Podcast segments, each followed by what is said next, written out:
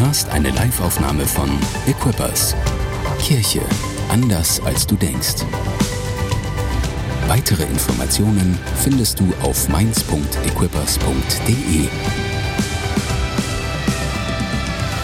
Gut euch zu sehen heute Morgen bei heute feiern wir mein Herz für sein Haus und es ist einfach genial nach so einer langen Woche und intensiven Gebetswoche doch so viele Leute im Haus Gottes sonntags um elf sich versammeln. Das ist einfach großartig. Und besonders feiere ich auch jede Person, die zum ersten Mal da ist und sagt, oh, ich gucke mir mal das Haus Gottes an, ich gucke mir mal diese Kirche an. Und ich hoffe so sehr, dass Gott dir begegnet und dass du ermutigter nach Hause gehst, als du gekommen bist. Weil das ist, was Gott tun will. Er will uns ermutigen und unseren Herzen ein neues Feuer anzünden, eine neue Leidenschaft und uns Hoffnung geben fürs Leben. Stimmt das? Heute Morgen habe ich zum ersten Mal ah, die Klimaanlage runtergeschaltet. Ich dachte so, das ist ganz was anderes als letzte Woche, oder? Ganz andere Situation. Und irgendwie bei mir ist immer so das, das Ding zu kalt, zu warm, so um 20 bis 22 Grad, je nachdem, was, weiß ich nicht genau, woran es liegt. Und mein, mein Auto hatte, weiß ich gar nicht, 21 und es war zu kühl. Kennst du dieses Gefühl? 21 ist es zu kühl im Auto? Und ich dachte, ja, jetzt hat der Herbst angefangen. Jetzt, jetzt ist es soweit, ne? Meine Güte. Alright. Richtig Hammer. Vielen Dank für euren wertvollen Dienst. Habt ihr einen Applaus für die Worshipper? Das war richtig großartig. Wir haben letzte Woche angefangen, über Edgy Church zu sprechen. Und ähm, letzte Woche hatten wir über das Thema, was ist eigentlich der wichtigste Job der Welt?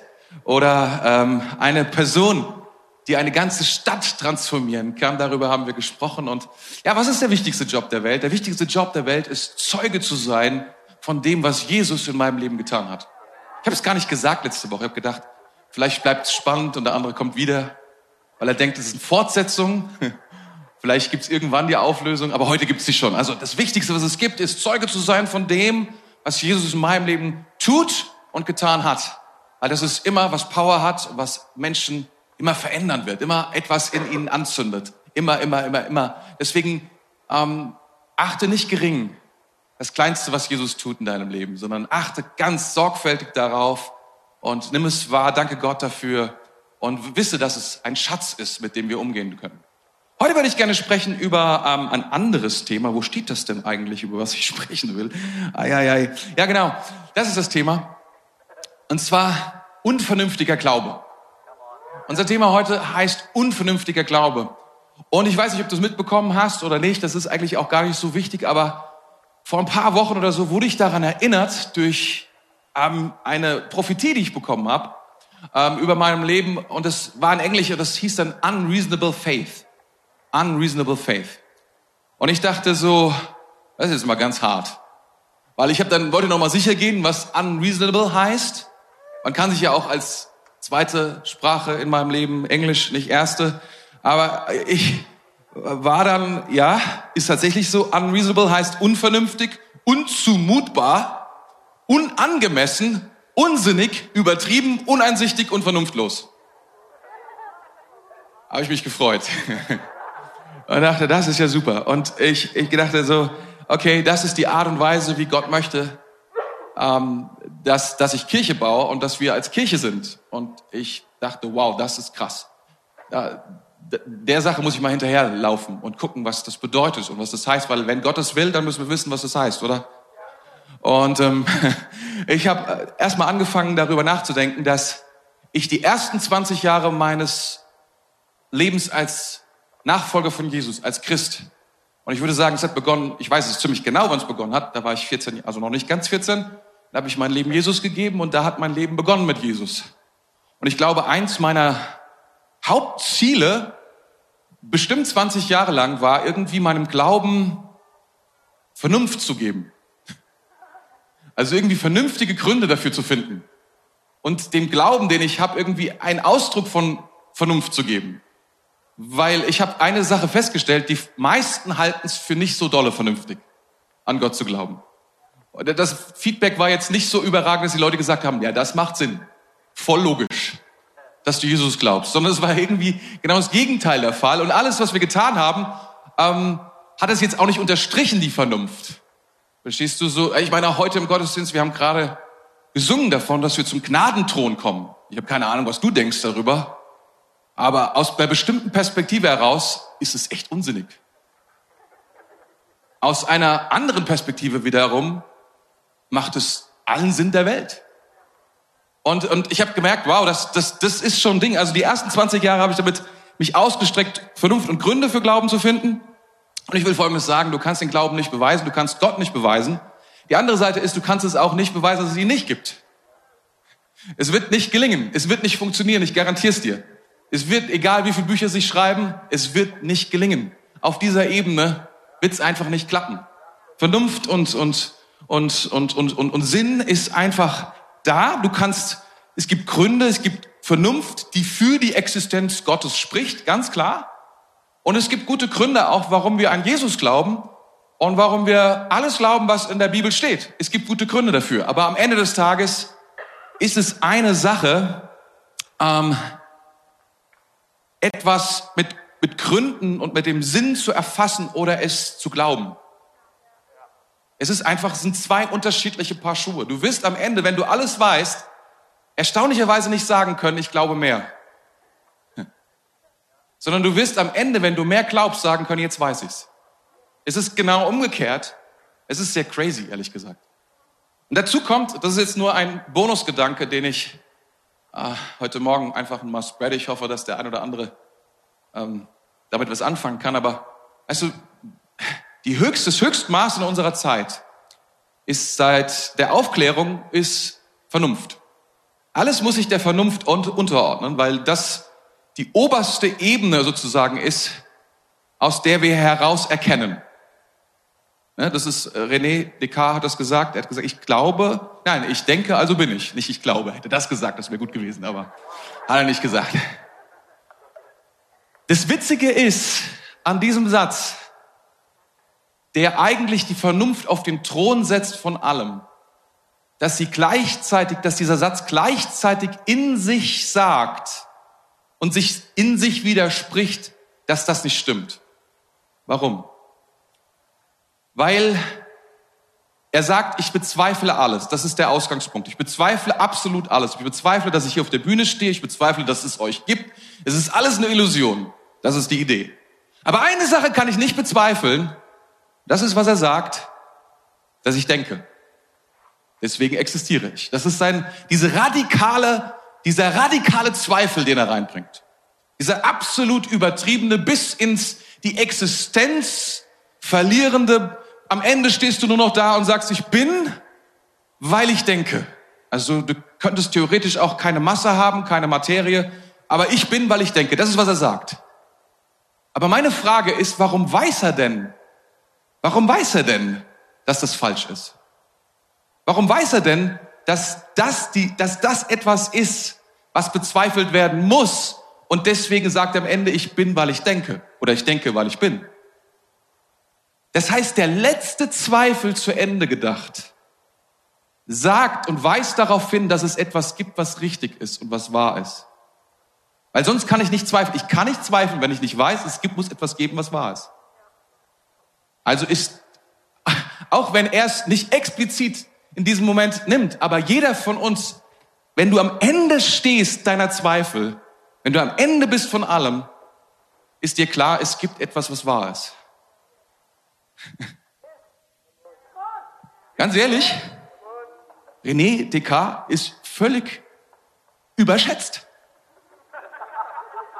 Er ist überschätzt. Es tut mir leid. Es tut mir einfach leid. Es ist einfach nicht wahr. Am Ende des Zweifels, der Dekonstruktion von allem. Und, du, und es gibt Menschen, die alles bezweifeln, bis ins kleinste Glied. Und am Ende bleibt nichts mehr übrig. Und manche bleiben dann liegen und sie sind sinnlos und alles ist vorbei. Aber wenn du dann noch einen Schritt weiter gehst und sagst, ja, aber warum zweifle ich immer noch? Weil in dir die Hoffnung ist, es gibt etwas wie Wahrheit und Richtigkeit. und meines Erachtens ist das, wenn du so willst, der Beweis, ist es mehr da als die Vernunft. Deswegen sprechen wir heute Morgen über unvernünftigen Glauben. Und ich glaube, ähm, eben weil, weil der Glaube powervoller ist, als wir denken. powerful ist, als wir uns vernünftigen und ergründen können mit unserer Vernunft. Wisst ihr, wenn die Christenheit wirklich die Wahrheit ist, und ich bin davon überzeugt, dann kannst du die größten, wichtigsten und herausforderndsten Fragen stellen, die es gibt. Wenn sie die Wahrheit ist, und ich bin überzeugt, sie ist es, dann müssen wir keine Angst haben davor, diese Frage zu stellen. Weil Gott hat eine Antwort auf diese Dinge. Will noch etwas sagen, bevor wir richtig loslegen. Nichts kann deinen Zweifel besser zum Schweigen bringen, rein praktisch. Nichts kann deinen Zweifel besser zum Schweigen bringen, falls du damit zu tun hast. Wie gesagt, 20 Jahre lang war das mein täglich Brot, weil wenn du dich mit Vernunft auseinandersetzt, wirst du immer als Partner Zweifel haben. Ist ja Logo. Man vernünftelt sich durch Zweifeleien. Oder durch Zweifeleien vernünftelt man sich so voran. So funktioniert das Ding. Verstehst du? Weil das Wort Zweifel funktioniert ja so, da ist ein Gedanke und dann kommt ein anderer dazu. Das ist der zweite Gedanke, deswegen Zweifel. Es, es, es, kommt, es, es, kommt, es kommt daher. Es kommt daher. Das Wort Zweifel kommt von zwei. Es ist tatsächlich, es ist tatsächlich so. Der zweite Gedanke, der dritte Gedanke, das sind alles Gedanken und die sprechen mit dem ersten Gedanken. Und das ist der Dialog, in dem der Zweifel entsteht. Jetzt kann man nicht wissen, ob es der erste oder der zweite Gedanke ist, der richtig oder der dritte. Aber es ist ein Zweifel. So funktioniert Zweifel. Und ja, so das, das ist es. Und was ist, was hat, was stehen wir, was, was, liest, äh, was lesen wir in der Bibel ganz vorne? Sollte Gott gesagt haben. Sollte gesagt. Da ist ein Gedanke. Gott hat gesagt, dieser Baum, von dem sollt ihr essen, von dem sollt ihr nicht essen, sollte Gott gesagt haben. Ein Zweifel. Und dann kommt der Gedanke, der gegen dem ersten Gedanken ist, Gott hat nicht, du wirst nicht sterben, sondern was wird geschehen? Du wirst alles wissen, was Gott weiß. Interessant, by the way, oder? Anyway, lass uns weitergehen. Hier ist der Punkt, den ich noch machen will. Und dann gehen wir ein, dann gehen wir weiter, gehen wir dort hinein. Wenn du Zweifel hast, nichts kann den Zweifel mehr zum Schweigen bringen als die Gegenwart Gottes. Etwas ganz anderes. Kein Argument, keine Vernünftelei, keine, kein Buch, keine Vorlesung, kein Doktor, kein Experte, kein Expertenrat, kein Beschluss, es ist die Gegenwart Gottes. In der Gegenwart Gottes spürst du. Es stimmt. Gott ist da. Lass uns mal anschauen, was das Wort Gottes sagt heute Morgen, oder? Seid ihr da? Ich versichere euch, sagt Jesus, wenn ihr zu diesem Berg sagt, hebe dich in die Höhe und wirf dich ins Meer, wird es geschehen. Entscheidend ist, dass ihr glaubt, in eurem Herzen nicht daran zweifelt. Hört auf meine Worte. Alles, was ihr im Gebet erbittet, glaubt, dass ihr es bekommen habt und ihr werdet es erhalten. das ist mal so ein Abschnitt, wo du hinterher sagst, so entweder stimmt das oder das ist wirklich verrückt. Das ist einfach nur crazy, was Jesus hier sagt. Und er sagt es nicht nur einmal, er sagt es mehrere Male und du liest das und sagst so, wow, ey, Jesus, das ist krass. Jetzt mal wirklich. Ist das nicht ein bisschen übertrieben? Ich lese euch noch einen zweiten Abschnitt vor und mit beiden gehen wir dann hinein in die Predigt. Okay, seid ihr bereit für den zweiten Abschnitt? Auch mit Jesus. Und Jesus setzte sich dem Opferkasten gegenüber und schaute zu, wie die Leute Geld in den Opferkasten legten. Und viele Reiche legten viel ein. Und es kam eine arme Witwe, die legte zwei Schärflein ein. Und das ist ein Groschen. Da rief er seine Jünger zu sich und sprach zu ihnen, wahrlich, ich sage euch, diese arme Witwe hat mehr in den Opferkasten gelegt, als alle, die eingelegt haben. Denn alle haben von ihrem Überfluss eingelegt, aber diese, aber diese aber hat von ihrer Armut alles eingelegt, was sie hatte, ihren ganzen Lebensunterhalt. Heute ist mein Herz für sein Haus und wir wollen uns darüber unterhalten, was es bedeutet, sein Haus zu bauen. Und ich glaube, das Erste, was wir sehen müssen, ist, wenn wir über Glauben, über unvernünftigen Glauben sprechen, Gott sucht unseren Glauben. Gott sucht mehr als alles andere in unserem Leben nach Glauben. Das ist etwas, was er einfach liebt. Wenn Menschen ihm glauben, wenn sie sagen, oh, da sind Menschen, die glauben Gott einfach mehr. Die glauben nicht nur, dass Gott existiert, sondern dass er ist, wer er ist. Das ist, was Gott liebt vor allen Dingen. Er sagt, meine Güte, wenn Sie nur glauben, dass es so ist, wisst ihr, wenn das Gegenteil der Fall ist, dann hat das auch Auswirkungen, sogar bei Jesus. Jesus selbst, da heißt es in Matthäus 12, 58, und er tat nur wenige Wunder, weil sie nicht glaubten. Jesus war limitiert in dem, was er tun konnte, Und zwar woran? Er war nicht limitiert an dem, was er glaubte, sondern an dem, was die anderen glaubte. Das ist crazy, wenn du das überlegst, oder? Gott kann doch tun, was er will. Ihm ist doch alles möglich. Und hier scheint es so, als ob er sich an etwas bindet, was mit uns zu tun hat. Und zwar nicht mit unserem Wollen, sondern mit unserem Glauben. Das ist crazy, oder? Das ist verrückt. Genau das tut er. Und ich will es auch nochmal vorlesen aus Markus 6, äh, Vers 5. Da heißt es dort, und dort konnte, und er konnte dort kein Wunderwerk tun, außer dass er wenigen Schwachen die Hände auflegte und sie heilte. Und er wunderte sich über ihren Unglauben. Und wieder, er wunderte sich über, Jesus wundert sich zweimal in der Bibel über etwas.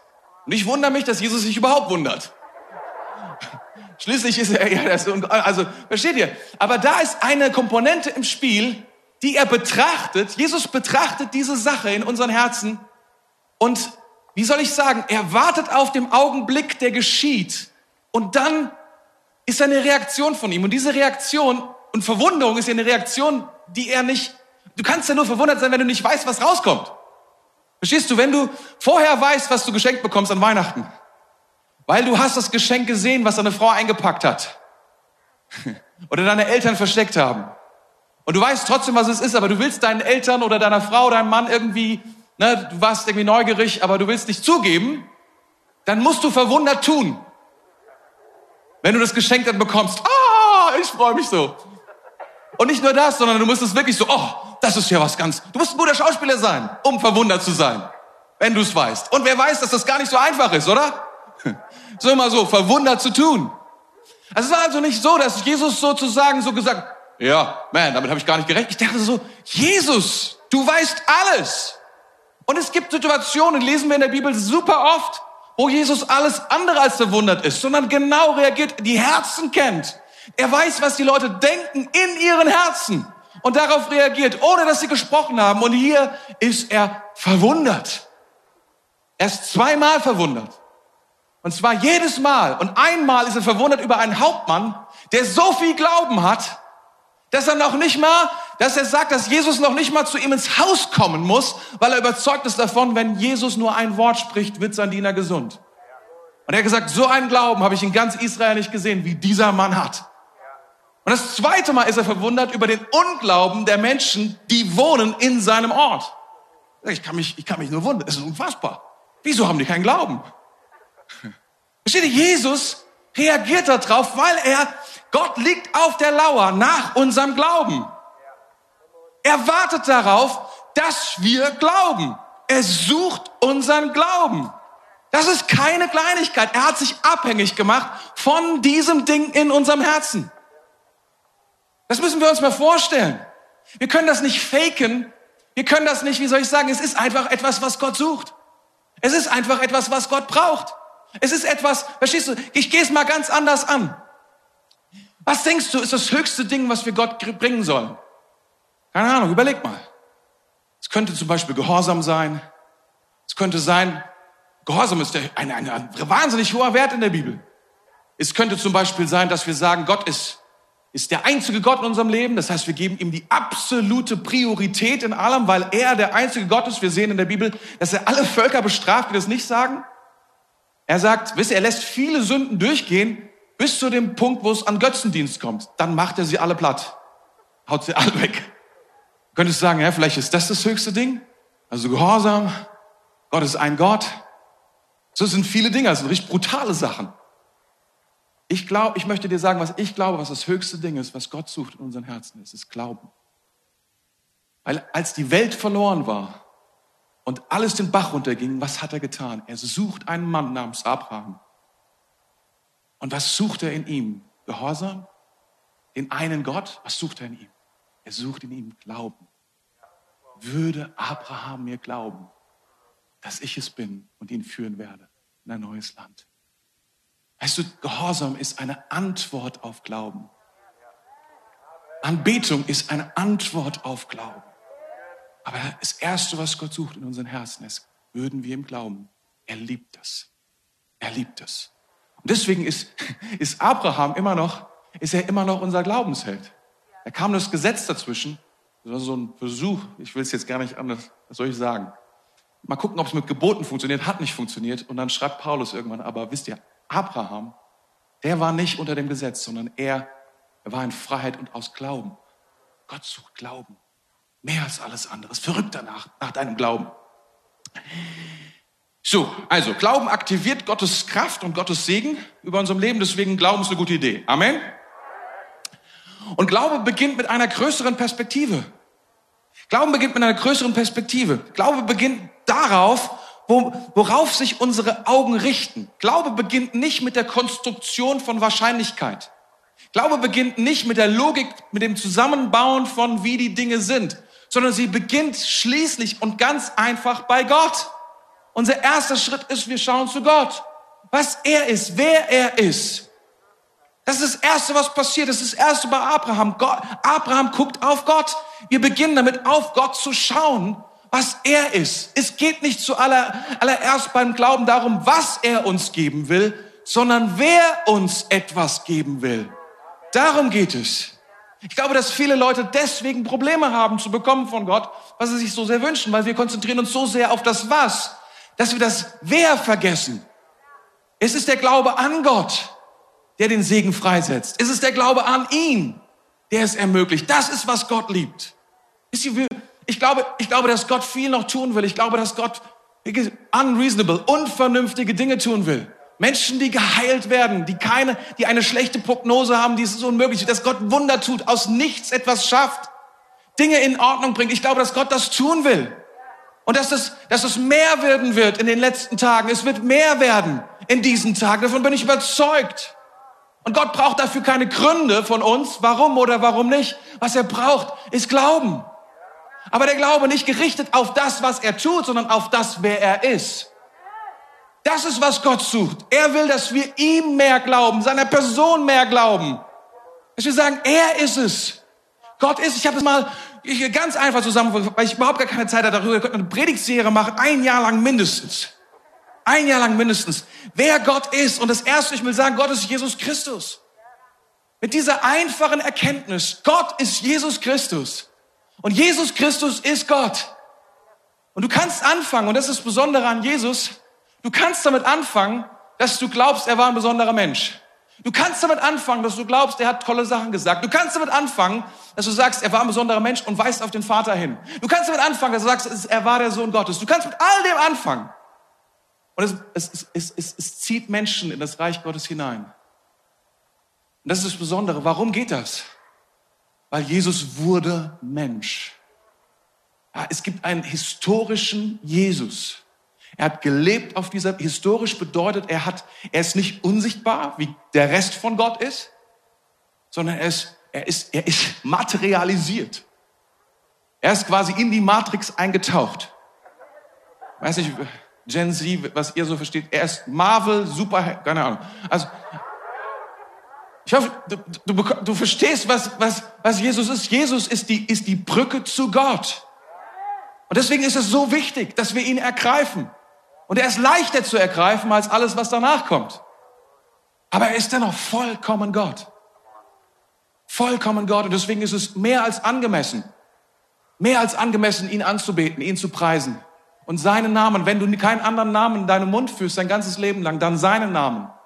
Wenn du nicht weißt, welchen Namen du dir um, deine, um deinen Hals hängen sollst, Jesu Namen. Wenn du nicht weißt, was du dir ins Handgelenk machen sollst, Jesu Namen. Es ist sein Name. Und er ist Gott. Und hier sind nur drei Eigenschaften, die ich sagen will. Er ist vollkommen gut. Er ist vollkommen gut. Wenn wir das verstehen, ich meine nicht in der, in der, in der, wie soll ich sagen, in der, in der Art und Weise, wie die, wie wir Millennials das so verstehen, dass er quasi die ganze Zeit nur super freundlich ist und alles durchgehen lässt. Ja, das ist auch nice, auch nice. Absolut nice. Ja, nice. So nice. Nee, nee, so nicht. Sondern er ist wirklich gut. Er ist nicht nur nice, er ist wirklich gut. Und er ist noch besser, als wir denken, dass er gut ist.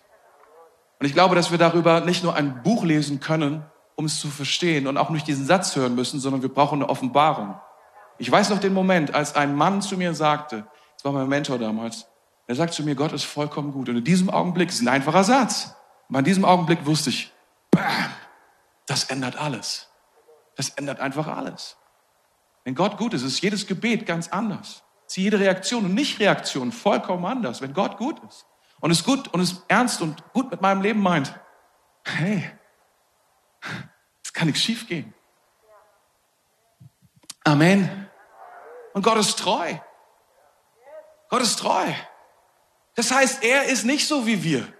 Er ist nicht so drauf, dass er mal begeistert ist und mal nicht begeistert ist. Es liegt nicht an seiner Leidenschaft am Morgen für dich oder nicht, sondern er hat sich gebunden, wenn du dich gebunden hast an ihn. Wenn du getauft bist auf den Namen unseres Herrn Jesus Christus, bist du getauft auf den Namen unseres Herrn Jesus Christus und er wird dich nicht loslassen. Wie egal wie du dich fühlst, egal wie viele Fehler du gemacht hast, egal wie mies du unterwegs warst in der letzten Zeit oder in den letzten Jahren, Jahrzehnten, wenn es sein muss. Gott wird dich nicht loslassen. Er ist ein treuer Gott. Es heißt, selbst wenn wir untreu sind, er kann nicht anders als treu zu sein, denn er muss sich selbst gegenüber so sein, wie er ist. Wir müssen das wissen. Es gibt noch mehr Eigenschaften, aber ja, immer weiter. Eines der wichtigsten Punkte muss man schon sagen. Also wir glauben eben, unser Glaube ist nicht in das Was, sondern in das Wen. An wen glauben wir gebunden? Amen. Dann, Glaube braucht ein Wort von Gott. Glaube braucht ein Wort von Gott. Wenn Gott spricht, dann geschieht es. Wenn Gott spricht, dann geschieht es. Als Jesus Petrus rief, zu kommen, aus dem Boot zu steigen, da lief Petrus nicht auf der physikalischen Einheit von H2O, sondern er lief auf dem Wort komm. Er lief auf dem Wort komm. Das ist, was ihn getragen hat. Das ist wirklich crazy, oder? Das ist offensichtlich crazy. Das ist eine Geschichte, die wollen wir nicht, dass, die, dass wir die zuallererst erzählen unseren Schulkollegen und unseren. Das ist das, was, wo wir sagen, hey, hey, müssen wir mal ein bisschen warten mit. Das ist unvernünftig. Das ist unvernünftig von Jesus. Das ist unvernünftig von Petrus. Das ist prinzipiell unvernünftig. Das ist unvernünftig, dass die Jünger ihn überhaupt aus dem Boot rausgelassen haben. An dieser Geschichte gibt es nichts, was vernünftig ist. Gar nichts. Auf dem, was er gelaufen ist, war nur auf dem Wort komm! Es war das Wort, was ihn transportiert hat. Und Jesus, und auch in dieser Geschichte, Petrus schaute auf, auf, auf Jesus und er sprach. Und weil er sprach, konnte er gehen. Und als er dann nicht mehr auf Jesus schaute, sondern auf die Wellen, dann wissen wir, was auch passiert ist. Dann ist er untergegangen. Dann war es vorbei. Wisst ihr, Abraham lief nicht von zu Hause weg, weil er dachte, meine Güte, im Westen gibt's irgendwie besseres Land wir könnten da irgendwie besser leben, so irgendwie sozial haben wir besser irgendwas drauf, sondern was wir wissen ist, Abraham ging, weil Gott sprach.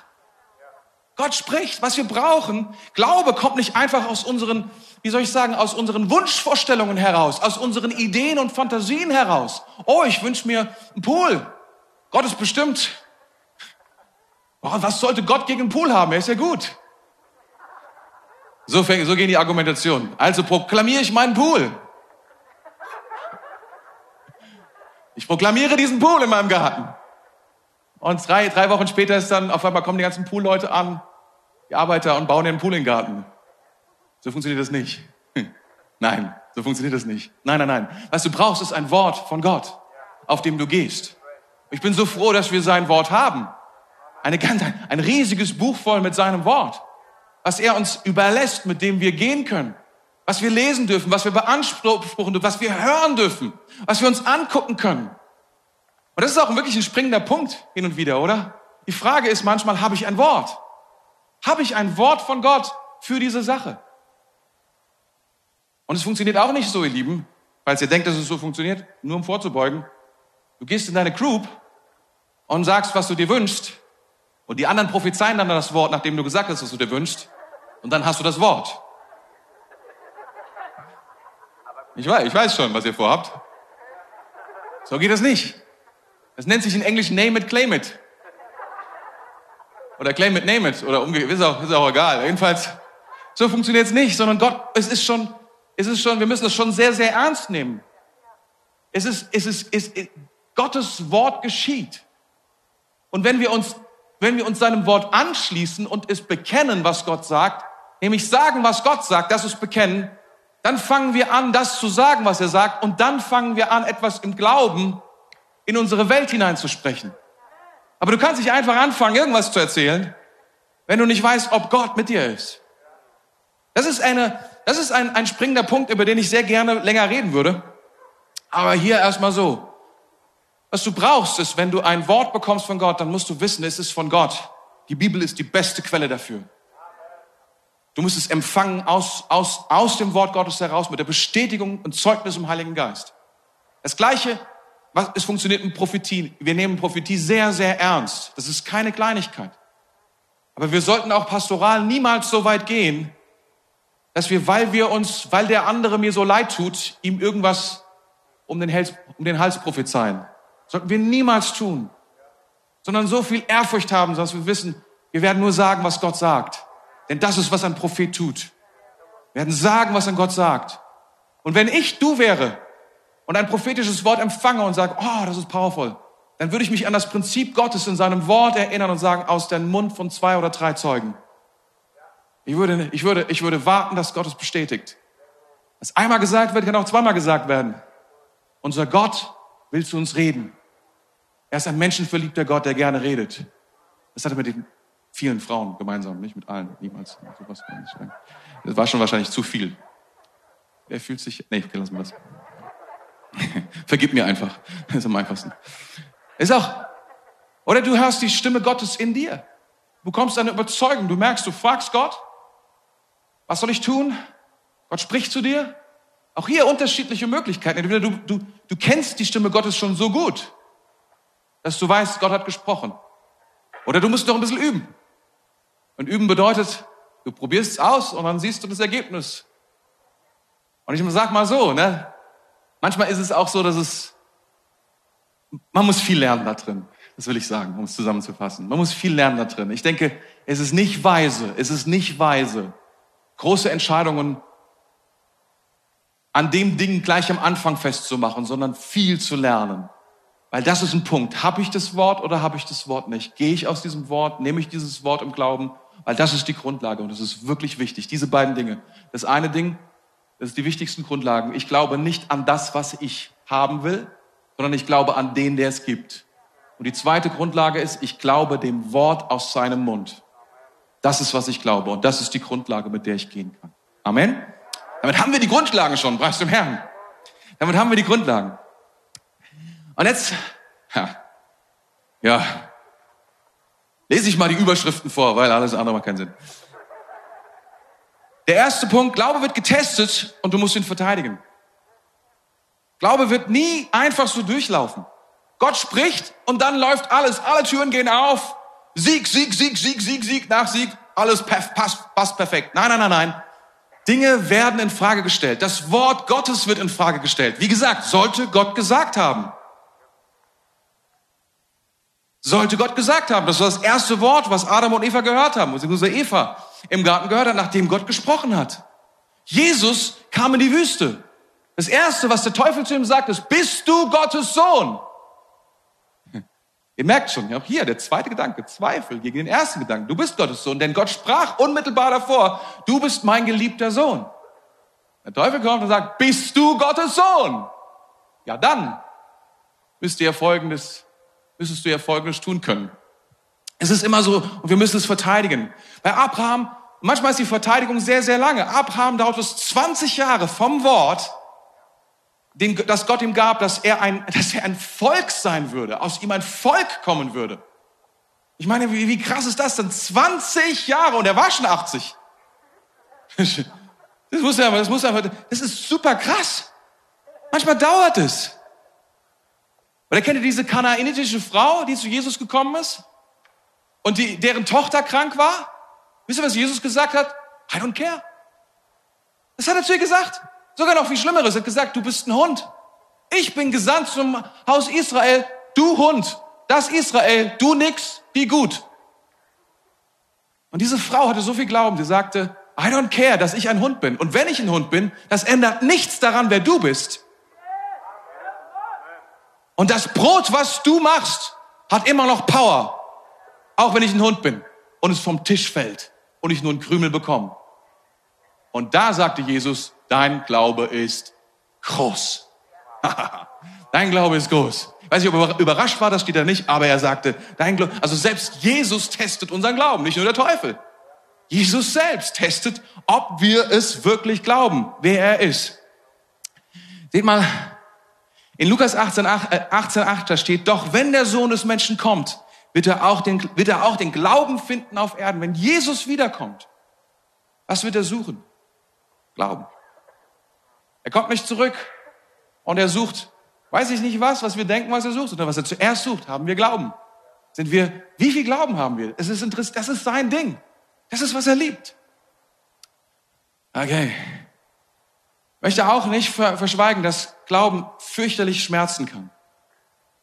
Ich habe es gerade gesagt, wie erniedrigend muss es für Abraham gewesen sein, 25 Jahre lang als Abraham angesprochen zu werden und kein einziges Kind zu besitzen. Abraham, Väter aller Väter. Er hieß ja schon vorher ein schlimmer Name, hoher Vater, aber es ging noch. Aber dann Väter aller Väter. Das ist erniedrigend. Als dieser eine Prophet, als dieser eine königliche Diener zu dem Propheten kommt und gesagt bekommt, geh in den Jordan, geh in den Schlamm und wasch dich dort. Meinst du, das war, oh ja, das hört sich wirklich nice an.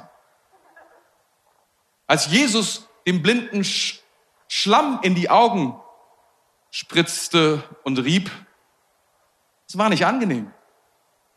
Manchmal ist es so, dass dass Dinge schmerzlich sind, dass Dinge peinlich sind, dass Dinge im Glauben nicht so sind, dass man sie vernünftig vorzeigen kann, sondern unvernünftig erscheinen, vollkommen unvernünftig.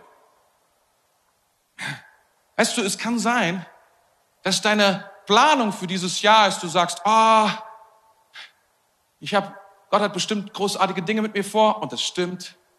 Deswegen muss ich meine Ausbildung machen und das stimmt muss studieren und das stimmt. Dann habe ich Zeit für Gott. Aber vielleicht ist es so, dass du ein Risiko eingehen musst und musst sagen, und das schmerzt.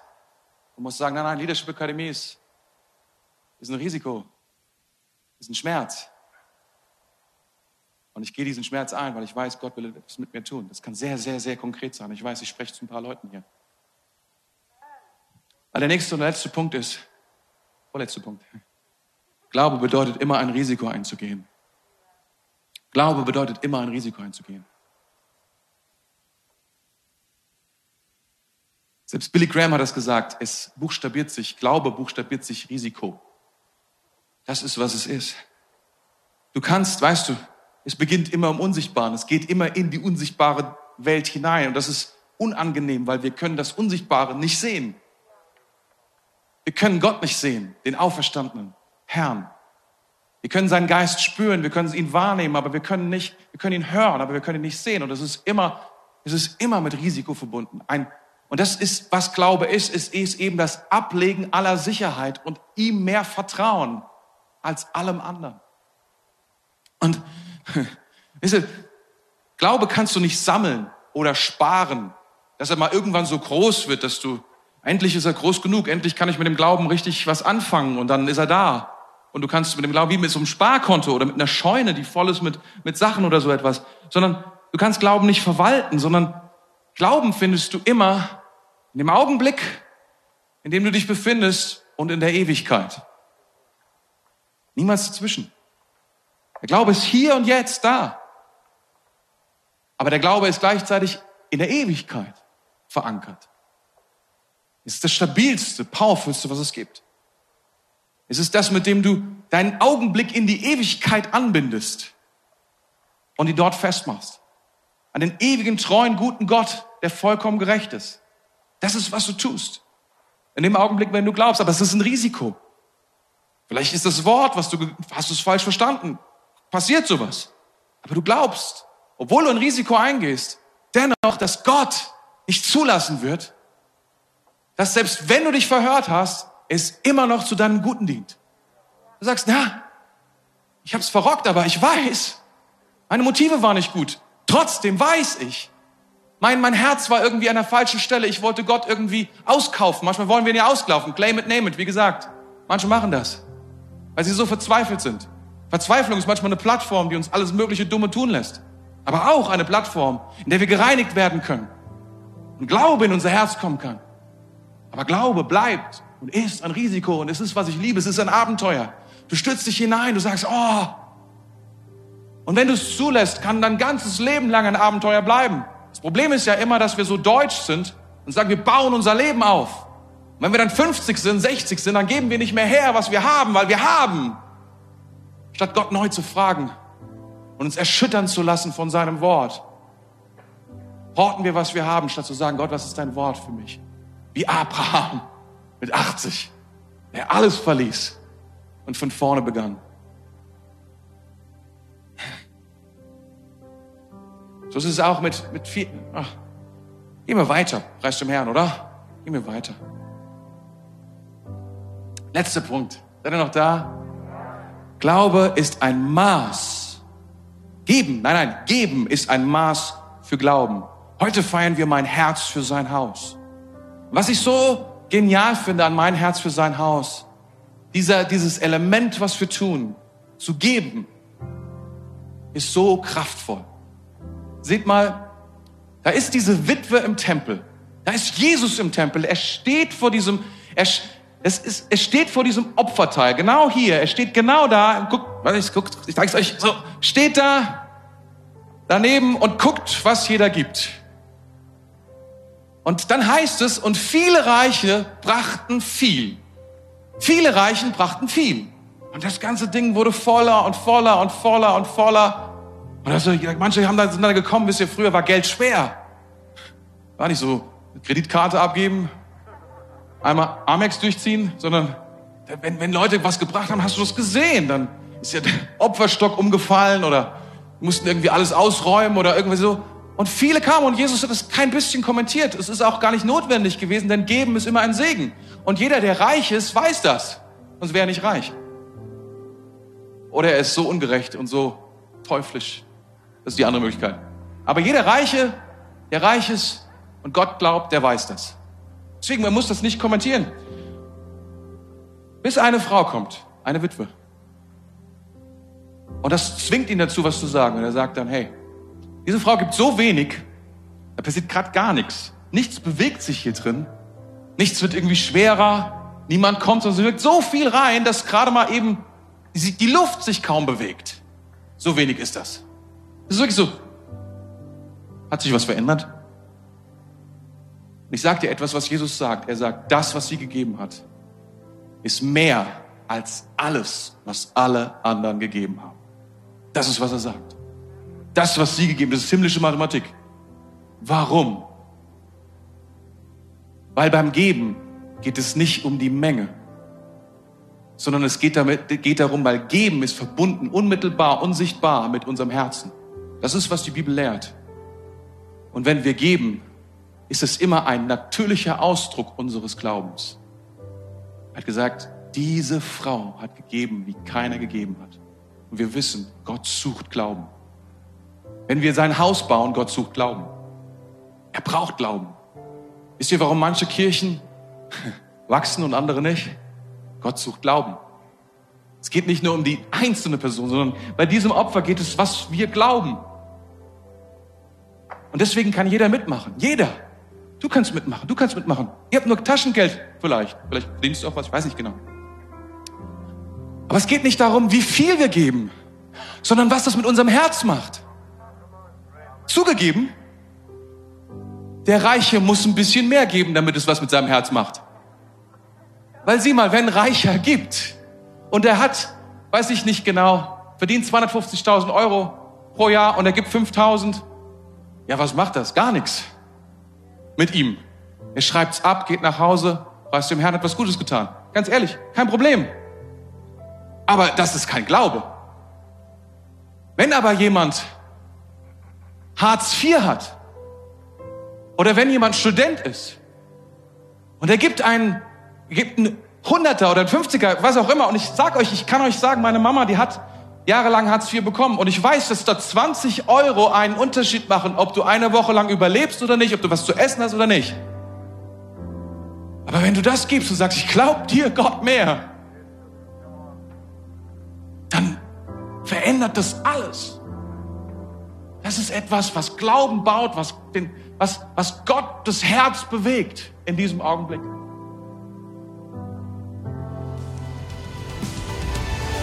Danke fürs Zuhören. Weitere Informationen findest du auf mainz.equippers.de.